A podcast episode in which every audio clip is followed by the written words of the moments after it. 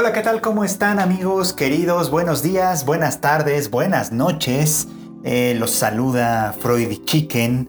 Aquí en un episodio más de Anime al Diván. Ya estamos entrando, ahora sí que en la mitad de la temporada, prácticamente hablando.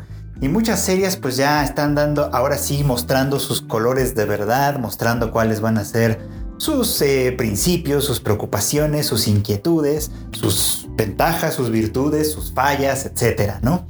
Para este episodio vamos a platicar un poquitito sobre eh, el más reciente capítulo de Jujutsu Kaisen.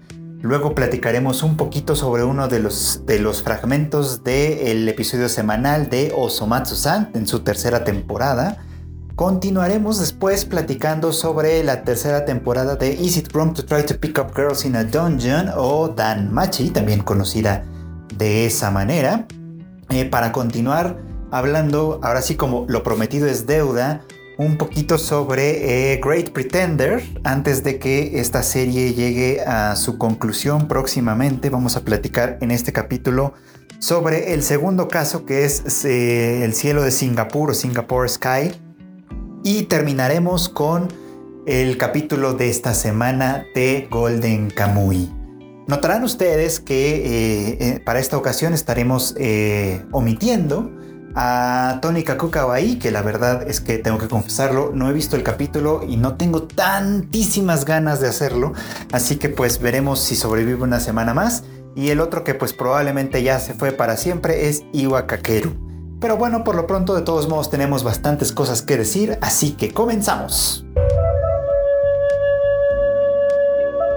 Y bueno, pues la verdad es que Jujutsu Kaisen es uno de esos, una de esas series que yo espero que tenga tiempo de construirse chido más adelante, porque la verdad es que este capítulo también, eh, pues tuvo bastante acción, tuvo algunos elementos que fueron pues digamos que notables, interesantes, pero la verdad, la verdad, la verdad es que en términos de historia se avanzó más bien poco.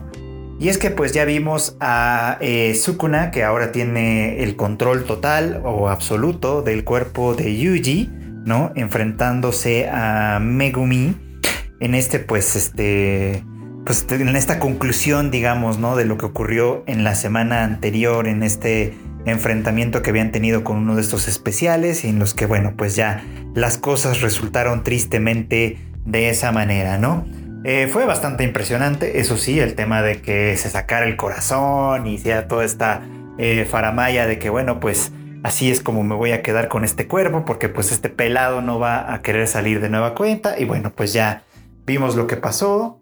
Sabemos que el final de Yuji no es este, obviamente, porque tiene un como le llamamos, un eh, plot armor, pues, pues, ya saben, está protegido por el hecho de ser el protagonista.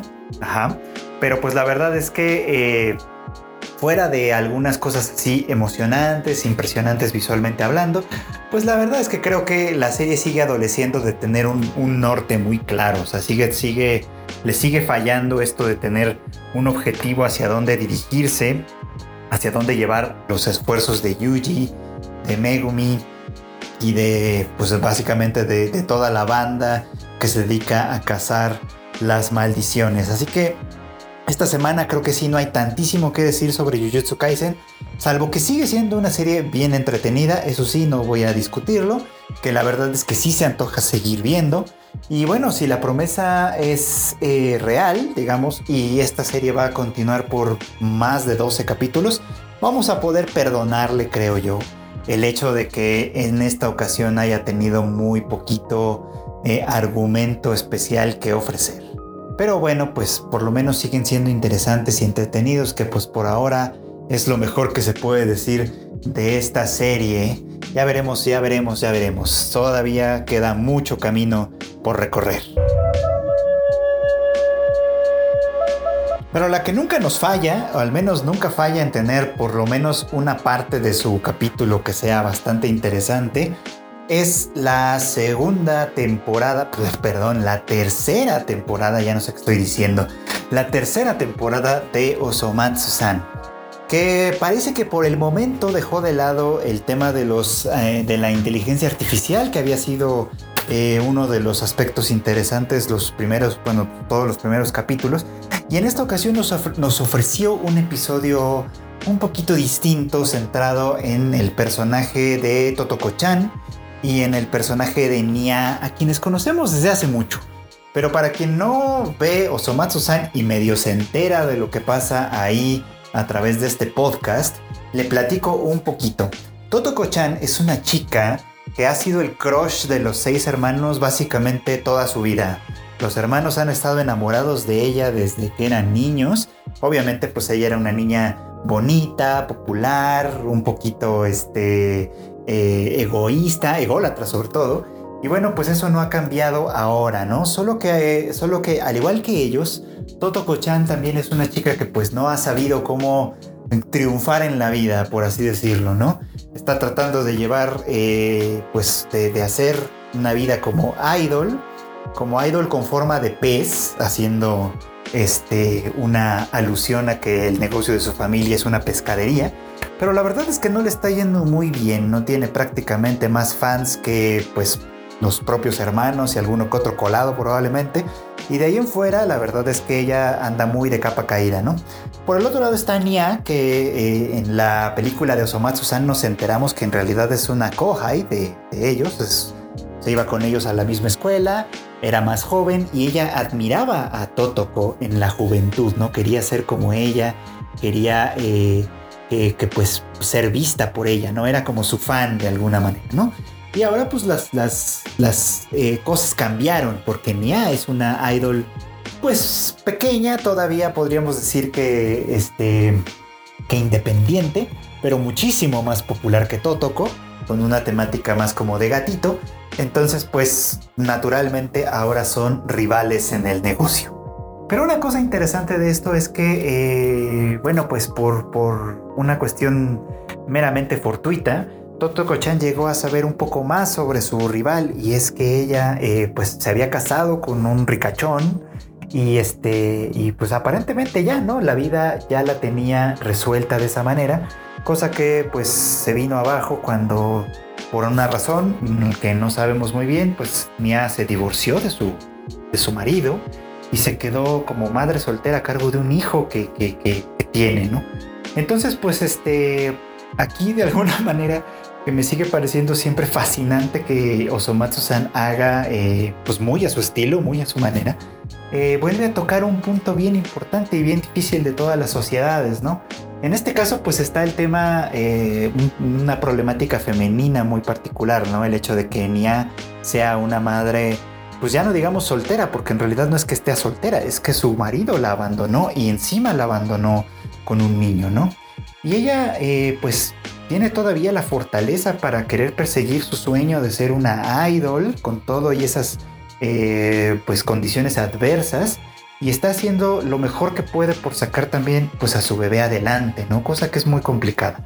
Y eso es lo que la lleva a proponerle a Totoko que en vez de seguir compitiendo y de seguir pues de alguna manera repartiéndose un pastel que evidentemente no alcanza para que cada una tenga una tajada muy grande, tal vez puedan cooperar y tal vez puedan eh, llegar así a tener un poquito más de éxito en conjunto, cosa que pues en realidad quedó planteada y ahí quedó. Me gustaría mucho, mucho que Osamatsu-san eh, continuara explorando eh, este, este aspecto, digamos, de la vida de Totoko-chan y de Nia, porque pues creo que es muy importante y creo que es muy importante hacer un, reconocimiento de que el tema por sí mismo se toque y resulte interesante. Porque bueno, a mí me, sin sacar ahorita como datos ni nada muy específico, creo que el tema, el tema sigue siendo fundamental dado que es una cosa que se repite tan comúnmente que, pues reconocemos fácilmente, ¿no? ¿Cuántas mujeres se quedan eh, abandonadas, solas, enfrentando eh, pues la maternidad por sí mismas? Eh, es complicado, es difícil y eso sucede tanto, sucede tanto, tanto en el mundo en general.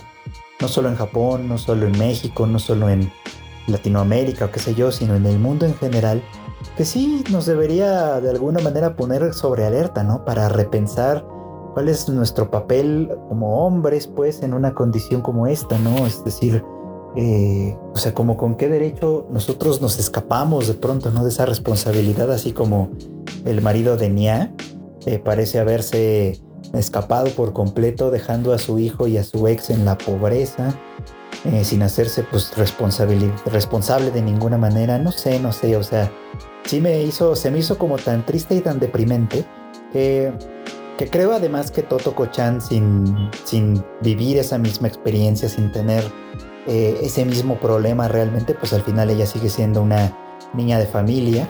Eh, consigue empatizar lo suficiente con su rival y quizá de aquí se desarrolle algo muy bonito. Sea como sea, es algo que a mí me gustaría ver más adelante, me gustaría muchísimo que Osomatsu-san continuara también, así como lo ha venido haciendo con el tema de la inteligencia artificial, también le diera continuidad a esto, porque pues es un problema un problema de las mujeres, un problema que enfrentan las mujeres, un problema que, debería ser de todos nosotros, que debería ser eh, de algo, algo mucho más social, por supuesto, y que, y que está bien que ahí se vea de alguna manera, ¿no? Que a veces, eh, contrario a lo que mucha gente dice, que el peor enemigo de una mujer es otra mujer, no, a veces eh, una mujer, incluso una rival, puede ser tu mejor aliado para enfrentar un problema de la vida.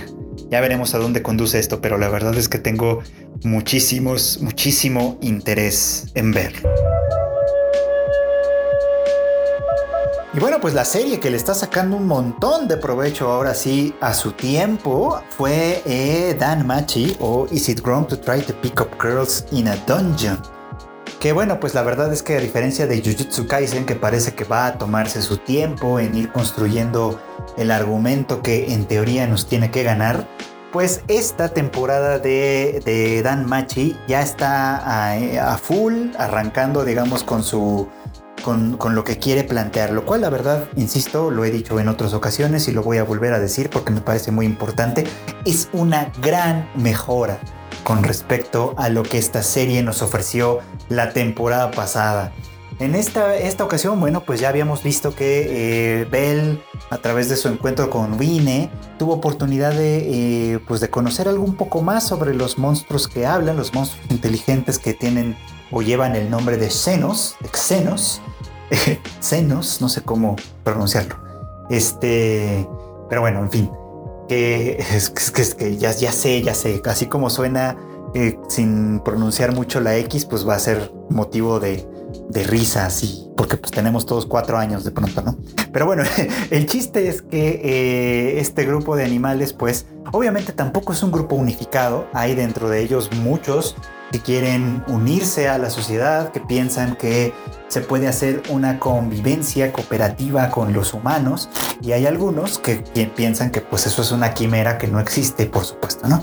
Y del lado de los humanos pasa, curiosamente, exactamente lo mismo, ¿no? Es el grupo de Bell el que, el que puede llegar a pensar, y bueno, la verdad es que no todo el grupo, pero vamos a decir que eh, Bell es el que puede llegar a pensar que los seres humanos y los monstruos inteligentes pueden tener eh, campo en común a partir del cual construir una sociedad cooperativa entre ellos, qué sé yo, y obviamente pues hay una gran parte de la sociedad que no solo no lo acepta, sino que no está en las condiciones mínimas para siquiera pensarlo. De hecho, esta escena que tiene Bell con, con Ice es bastante interesante en ese sentido, ¿no? O sea, que es como como ella, ella le plantea, ella representa en este momento este, este prejuicio encarnado lo suficiente como para, como para convertirse en algo aterrador. Quizá por ahí viene eh, esta escena que tenemos en el opening en el que aparentemente Belle y ella van a tener un enfrentamiento. Eh, quizá venga por ahí, quizá esta sea la razón por la que por la que termine sucediendo, pues, ¿no? Porque Ice cree que a final de cuentas, pues, no hay nada que pensar, los monstruos son los monstruos y tienen que ser eliminados independientemente de que adquieran inteligencia o qué sé yo, Lo cual es exactamente lo que sucede en la realidad, ahora sí lo traspasamos a nuestra realidad, cuando tenemos conflictos de tipo, vamos a llamarle racial, pero no es la única forma que pueden tomar estos conflictos. En realidad son conflictos a todo lo que, a todo lo que sea distinto. una de las formas más eh, básicas, por así decirlo, y más comunes de socialización y de identificación eh, individual y grupal es la de eh, asociarnos a lo que con los que tenemos algo en común. Piensen, por ejemplo, ¿no? Este, cuando iban a la escuela, por ejemplo, ¿no? Si si iban a la UNAM, por ejemplo, o al Politécnico, ¿no? Y ya desde ahí hay un sentido de identidad, eh, los que pertenecemos a esta escuela, los que pertenecemos a esta otra, ¿no? Y que de alguna manera somos, pues si no rivales, cuando menos oponentes o alguna cosa que de alguna manera nos distingue y hasta cierto punto nos enfrenta con el otro, que más o menos es lo que decía hace un rato, hablando de Totoko-chan y ¿no? Que, pues tenían esta relación como de soy yo contra ti, ¿no? Pero que encontrando un cierto campo en común, ¿no? Las dos son idols, las dos son chicas, pueden establecer una alianza eh, para enfrentar un mundo más grande o a una amenaza más difícil. Y en este caso, eh, bueno, pues los... Eh, digamos como que las, las bestias, los monstruos inteligentes, eh, están en completa desventaja, ¿no? Primero porque obviamente pues tienen muchísimo más en común aparentemente con los eh, enemigos ancestrales de la humanidad, pues por un lado, y además son una minoría, lo cual por eso quería ponerlo en términos raciales, pues, ¿no? Porque eso es algo que suele suceder en nuestra realidad, pero que, mm, insisto, está cifrado en términos de que somos nosotros contra ellos los blancos contra los negros, los indígenas de un grupo en específico contra los indígenas de otro grupo en específico, los mexicanos contra los, los que ustedes quieran, no sé, no quiero poner, no quiero poner aquí ejemplos de enemistades ni mucho menos, ¿no? Esto, pero que si lo pensamos bien, en realidad son cosas que la mayor parte de las veces pues son absurdas, ¿no? O sea, si fuéramos lo suficientemente abiertos, con la mente lo suficientemente abierta para las cosas, podríamos encontrar que tenemos muchos puntos en común, que tenemos eh, al final de cuentas las mismas preocupaciones. Yo, yo en este sentido soy un idealista, tengo que decirlo. Eh, a mí me gusta pensar, aunque no sea una realidad y aunque al final de cuentas tenga yo el privilegio de poder pensarlo, pues mm, volveré con esto del privilegio más adelante, pero este, a mí me gusta pensar que si la humanidad, si la gente en general, se tomara la molestia de escuchar al otro, de ver eh, las, las necesidades, los problemas que enfrentan los otros, muchas veces vamos a encontrar puntos en común y, esos puntos en común pueden ser eh, cosas que nos hagan crecer y nos hagan sentirnos eh, mejor acompañados con los demás, pero también pueden ser cosas que nos aterren, pues, ¿no? Porque a final de cuentas eh, eh, se trata también de aceptar lo que de nosotros es horrible, es, horrendo, pues. A mí, por ejemplo, me parecía que, la frialdad de Ice, que en otras ocasiones ha sido, pues a veces hasta cómica, eh, en esta escena que tiene con Bell, pues la verdad es que sí, sí es este, pues hiela un poquito la, piel, ¿no? Porque, porque uno, uno piensa en estos otros que tienen sentimientos, etcétera, y, pues es peligroso, ¿no? Es, es, peligroso pensar que simplemente porque ella no los ve como humanos o no puede verlos como algo cercanos a lo humano, pues automáticamente en su mente ya están condenados a muerte, ¿no? Pero bueno, eh, está por un lado lo que dice Ice en este capítulo, pero por el otro está lo que la familia Ikelos hace eh, cuando intentan capturar a Winnie y a su equipo, ¿no? En el que pues ellos asesinan a sangre fría a varios de los que acompañaban a Vine. Y de hecho hay una escena que me llamó muchísimo la atención con este, con este monstruo que tiene forma como de araña. Eh, que pues ya la tienen derrotada y etcétera. Y, los pues, pues, pues, varios de los que son miembros de la familia Ikelos dicen, ah, pues antes de matarla, déjanos divertirnos con ella, ¿no? Y hay como una implicación ahí de que van a abusar sexualmente, ¿no? De, este monstruo. Lo cual es, em, pues, eh, no sé, estoy como sin palabras de pronto. O sea, lo cual es muy representativo, es lo que quiero decir, ¿no? O sea, como, como ni siquiera es necesaria eh, pensar en la humanidad, pensar en la humanidad de alguien más para inmediatamente querer transgredir toda dignidad posible, incluida, incluida esa, pues, ¿no? O sea, a mí me parece que es una cosa como brutal, que además tristemente pasa en la realidad. ¿Cuántas veces no hemos escuchado que eh, eh, grupos policiales o militares o paramilitares o, que sea, o cualquier tipo de grupo de poder abusa de esto para, para, obtener algún tipo de satisfacción que que no es realmente sexual, aunque pase por ahí, es más bien una satisfacción sádica de poder, de destrucción de la dignidad hasta lo, hasta lo más, hasta lo más profundo. Pues es terrible, la verdad, es terrible que se ponga en esos términos. Y creo que pues de alguna manera Dan Machi hace bien en, en mostrarlo de esta manera, ¿no? O sea, un punto bien, bien importante que no debemos olvidar, que no debemos olvidar, ¿no? El otro o los otros también son humanos, también son personas, también enfrentan problemas como los nuestros muchas veces y eso no nos hace, no nos da ningún derecho sobre ellos, ¿no? O sea, eh, no sé, o sea, creo que la reflexión va por ahí, está chido que esté apareciendo en Dan Machi y ojalá el tema se siga tocando y se toque bien, pues, ¿no? O sea, yo no espero que de Dan Machi no espero gran profundidad, por supuesto, pero sí espero cuando menos que no se toque el tema tan trivialmente como ha pasado en, en otras series que intentan también tocar este mismo tema. Y bueno, pues para continuar, eh, vamos a seguir hablando, ahora sí, ahora sí, de Great Pretender les, decía hace un rato que quería eh, incluirla ya en este, en este podcast.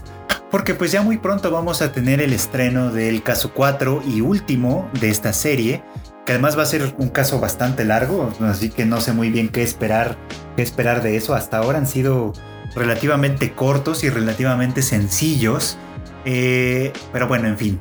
Eh, para quien no haya visto Great Pretender es una serie que está en Netflix que gira en torno a Makoto Edamura o Edamame, como le dice el otro protagonista, Laurent, que pues son un grupo de estafadores, ¿no? De estafadores a gran escala que se van por todo el mundo eh, eligiendo posibles víctimas víctimas que no son por supuesto nada inocentes por sí mismas y que bueno pues este grupo de estafadores se encarga de despojarlos hasta de lo que no tienen básicamente no lo cual es bastante interesante. Mm, siempre son emocionantes por supuesto las series que giran en torno a, pues eh, giros de tuerca eh, Robin Hoods modernos no que de alguna manera traen por métodos no muy eh, legales, digamos, traen algo de justicia a este mundo que pues puede ser muy legal, pero no necesariamente es muy justo.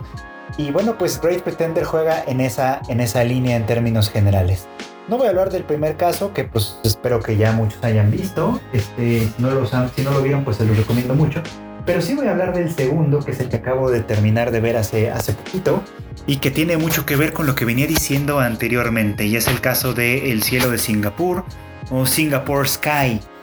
En este caso, en este, en este grupo de episodios, vemos al equipo tratando de, eh, pues ahora sí que tirar abajo un negocio muy fraudulento en el que dos hermanos de, eh, pues de, un país petrolero, originarios de un país petrolero, eh, se dedican a, organizar carreras de, aviones en, en, ambiente urbano, en este caso pues en la ciudad de Singapur, lo cual además también es un, el anime de alguna manera nos ofrece la posibilidad de, pues de experimentar hasta cierto punto un lugar eh, para nosotros exótico como es esta ciudad. Eh, pero bueno, en fin, tenemos oportunidad de verla. Y bueno, en, este caso, estos dos hermanos organizan carreras con, con, avionetas, ¿no? En, en la ciudad. Y, y, pero son carreras arregladas, obviamente. Y en alguna ocasión, pues una de estas, uno de estos arreglos salió muy mal porque pues el, el piloto en cuestión, que sabía que tenía que dejar ganar a, uno de los hermanos, a Clark, que es, es el piloto, eh, pues decide competir, ¿no? Decide competir de verdad y ganar o perder, pero pues por justicia, ¿no? Y pues esto no es muy bien visto por Sam, el otro hermano, que es el que se dedica ahora sí que a la administración y a la organización de todo este asunto.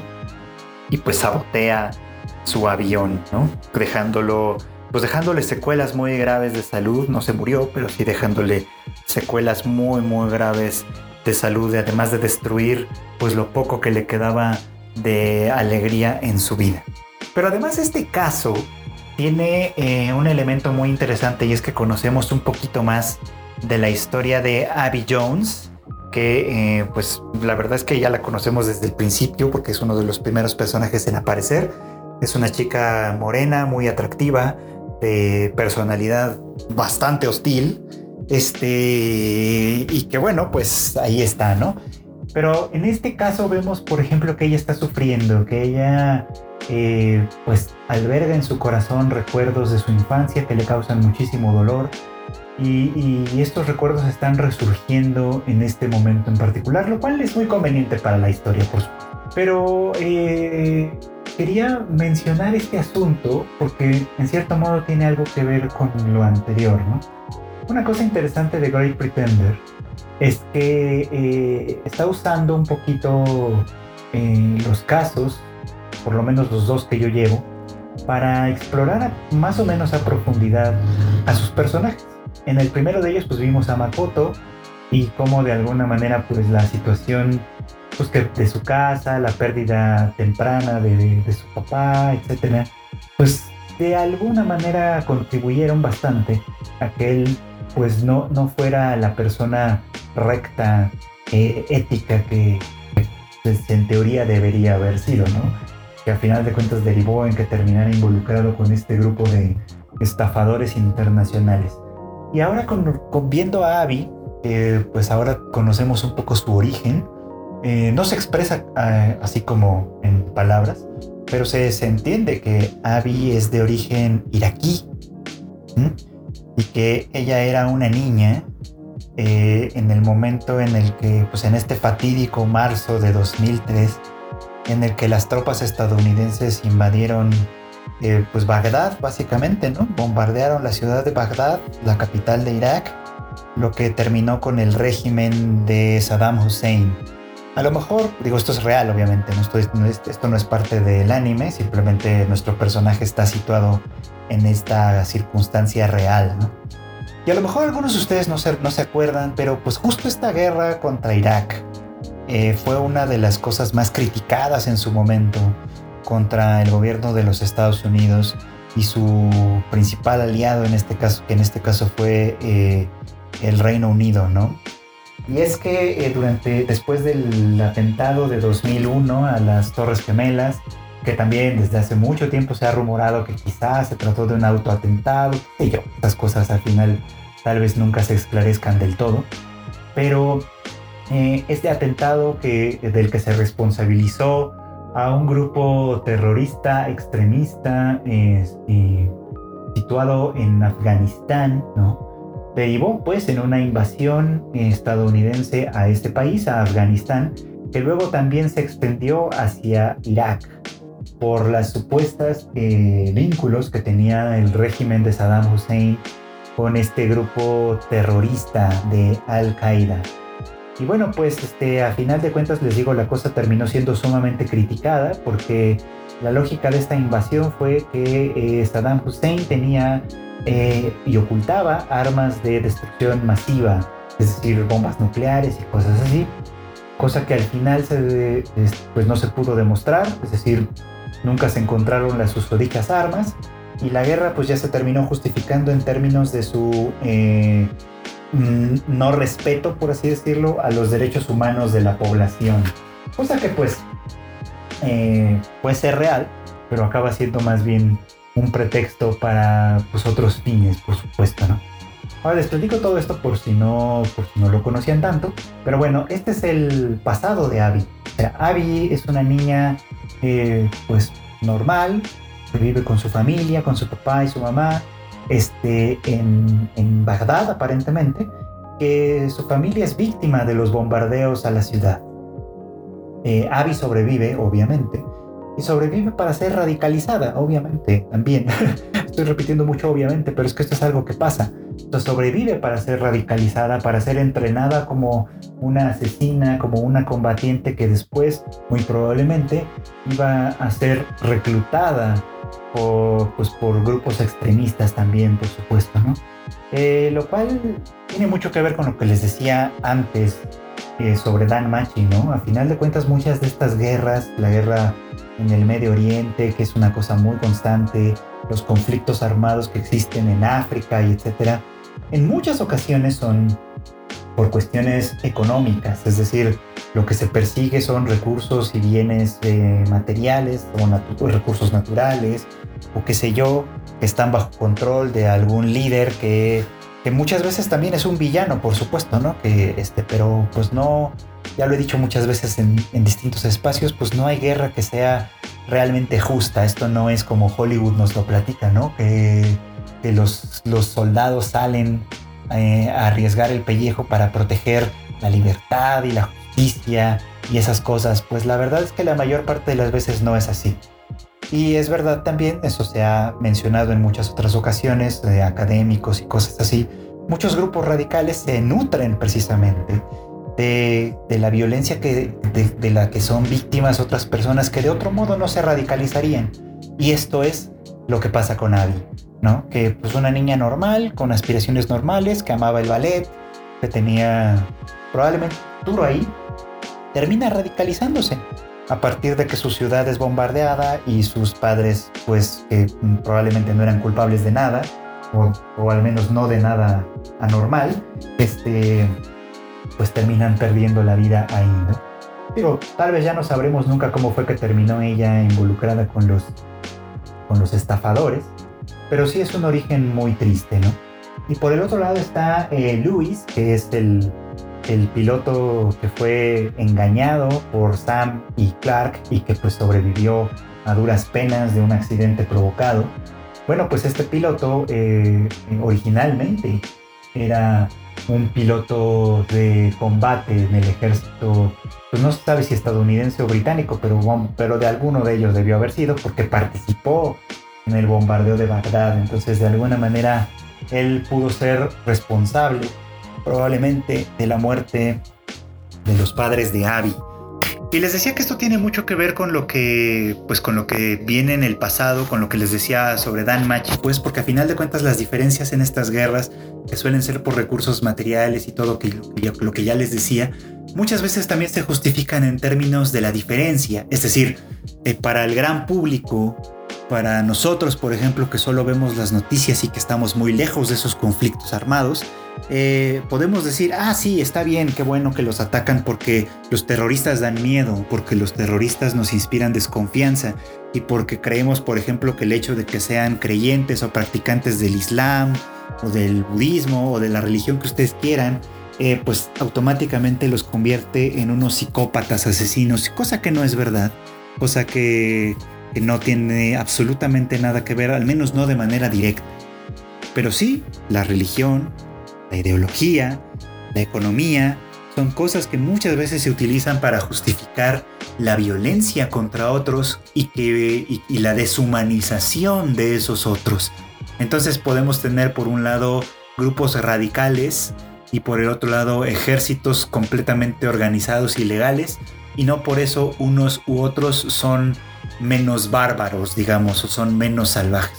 Creo que está también es un acierto que esto se mencione aquí y un acierto sobre todo que un anime toque estos temas de manera, me parece, eh, si no profunda, cuando menos de manera lo suficientemente explícita. O sea, me parece que eso es algo que vale muchísimo la pena. Ahora, este, considerando que Yoshiyuki Sadamoto está involucrado en, este, en la producción de esta serie como diseñador de personajes, él no le escribió ni mucho menos, pero es diseñador de personajes. A ver si esto lo, empapa un poquito de, una pues de una percepción un poquito más amplia de las cosas, porque se sabe que él es un ultranacionalista japonés, que sobre todo está muy enojado con los coreanos, etcétera, qué sé yo, pero bueno, ese es tema para otra, otro momento. Si quieren, con calma, se los platico en otra ocasión. Pero pues muy bien por Great Pretender, la verdad es que estoy disfrutándolo mucho. Y pues yo creo que para la otra semana platicaremos sobre el siguiente caso, el caso 3, antes de entrar de lleno y más despacito obviamente, en el último caso de esta bonita serie. Y bueno, pues para finalizar, me gustaría que volver a platicar un poquito más sobre ella. Saben ustedes que esta es una de mis grandes favoritas, que es esto Golden, Golden Kamui en su tercera temporada también, lo cual es bastante, ha resultado ser bastante interesante. En este capítulo dejamos atrás al equipo de Sugimoto, que ahorita está conformado por Tsushima, por Koito y por Tanigaki, principalmente, para eh, seguir ahora los pasos de Ashirpa, Shiraishi, Ogata y Kiroranke, que ya están, ellos están mucho más al norte de donde se encuentra de donde se encuentra el equipo de Sugimoto, aunque los dos grupos están explorando pues lo que viene a ser la isla de hoy conocida como Sakhalin, porque es territorio ruso, este, en ese momento conocida por los japoneses, al menos la parte que le correspondía, con Karafto, como, como Karafto, que era como se conocía entonces.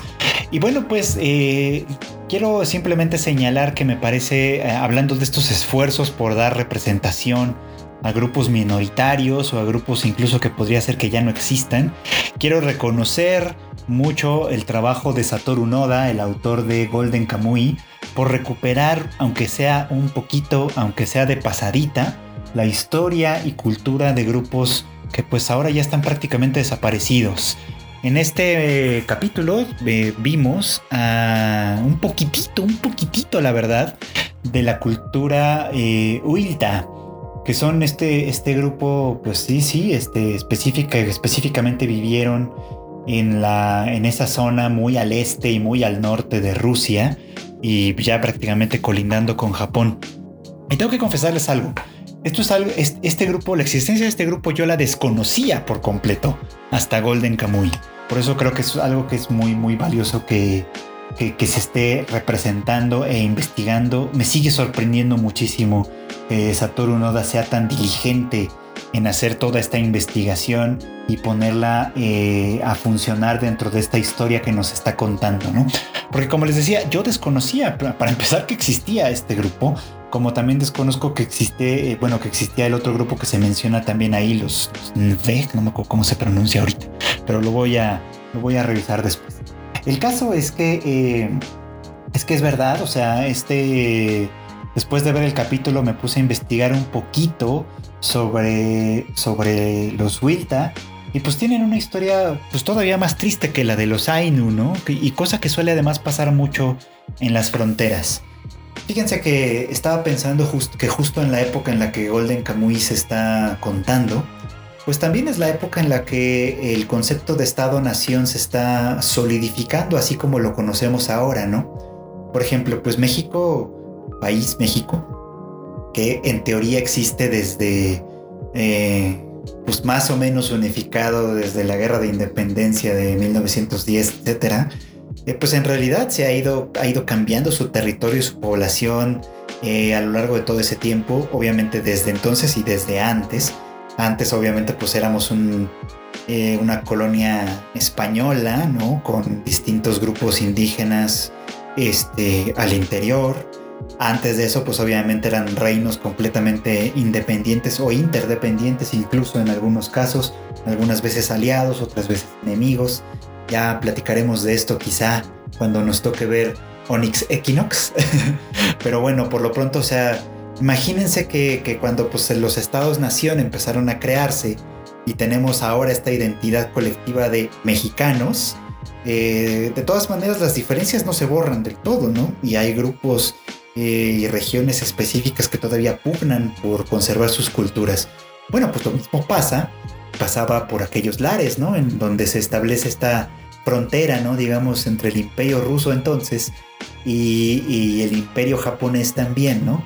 Sin tomar en consideración que no solo los japoneses viven ahí y no solo los rusos viven ahí, sino que también están los Ainu, bueno, pues la verdad es que Golden Kamuy hace un extraordinario trabajo presentándonos su cultura pero había también otro tipo de habitantes probablemente menores, un poco más desconocidos.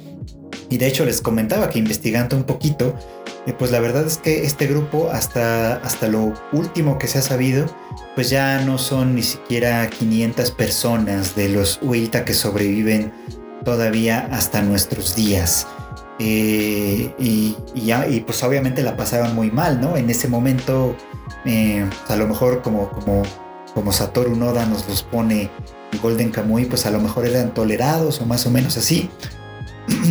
Pero se sabe, por ejemplo, que cuando fue la Segunda Guerra Mundial y sobre todo al final de la Segunda Guerra Mundial, cuando Rusia le declara la guerra, bueno, ya la Unión Soviética, ya no era Rusia, sino la Unión Soviética, le declara la guerra a Japón y contribuye a que se a que finalice ese episodio, pues hay un, un, esfuerzo de evacuación de los japoneses que ocupaban la, la isla de Karafuto y ese esfuerzo de evacuación incluyó a los Ainu porque los Ainu para entonces ya tenían identificaciones como japoneses, aunque no fueran, aunque, aunque fueran considerados como japoneses de segunda clase, por así decirlo. Este, pero pues los Wilta no, entonces de alguna manera pues quedaron un poco como a la deriva y tuvieron que ser este, absorbidos eventualmente por los rusos. Cosa que pues es muy triste porque quiere decir que toda es toda una cultura que pues si bien probablemente no era tan avanzada, ni era tan poderosa, ni mucho menos tan numerosa como lo eran los grandes, este, los grandes estados-nación que se estaban formando en esas épocas, pues no por eso tenían que dejar de existir, ¿no? Yo pensaría, pero bueno, pues eh, obviamente pues los gobernantes y toda esta gente piensa de manera muy diferente. Esto pues ya es agua pasada por por muchos años, ya esas ya, ya son cosas que ya no, por las que ya no tenemos absolutamente nada que decidir, simplemente recuperar tanto como sea posible la memoria. Y es algo que quiero celebrar mucho de Golden Kamuy, el hecho de que eh, le dé espacio a todas estas cosas que muchas veces ignoramos y que, y que está bien conocer, que está bien saber y que está bien de alguna manera, aunque sea así, recuperar. No hablaré de la gran revelación que pasó con el caso de Kiroranke, porque creo que de todos modos tendremos mucho que decir al respecto más adelante, pero sí me parece muy interesante todo lo que sucedió, lo que sucedió perdón, en este episodio. Así que kudos para Golden Kamuy, que sigue siendo la gran serie que yo recomiendo que todo el mundo vea. Y bueno, pues esto fue todo por este capítulo de Anime al Diván. La verdad es que con todo y todo, con todo y que algunas series aflojan un poquito y dejan de ser interesantes o qué sé yo, el anime siempre, siempre tiene este, muchas cosas interesantes que ofrecer. Nada más es cuestión de buscar los chidos, por supuesto, ¿no? Y yo estoy muy, muy contento con las cosas que estoy siguiendo.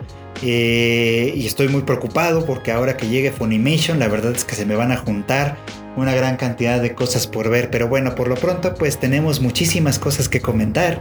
Y pues agradezco mucho. Voy a aprovechar estos últimos minutos o estos últimos segundos quizá para agradecer mucho a todos los que me hacen el favor de escuchar este podcast cada semana. Ya saben que les agradeceré también que se lo recomienden a sus amigos y a sus enemigos por igual, para que todo el mundo eh, pues disfrute un poquito conmigo de todo lo que vemos en esta temporada. Ya saben que estoy abierto a escuchar sus comentarios, quejas y sugerencias en mis redes sociales, que soy Freud Chicken en prácticamente todos lados, nada más no me busquen en Facebook, porque pues ahí no tengo ese nombre. Y eh, y pues también invitarlos, obviamente, a que escuchen eh, todos los, otros podcasts que tenemos en el equipo de Tadaima. El Tadaima Podcast que hacemos en vivo los miércoles y los sábados a las 8.30 de la noche. Más el Rage Quit que Marmota y Q hacen eh, para los martes, que publican los días martes. Y bueno, pues obviamente los videos que también les, les ponemos ahí en YouTube. Y bueno, pues todo lo que hacemos para seguir eh, compartiendo con ustedes esta bonita vida otaku. Yo soy Fresh Chicken y nuevamente les agradezco mucho su que me hayan escuchado en este anime al diván.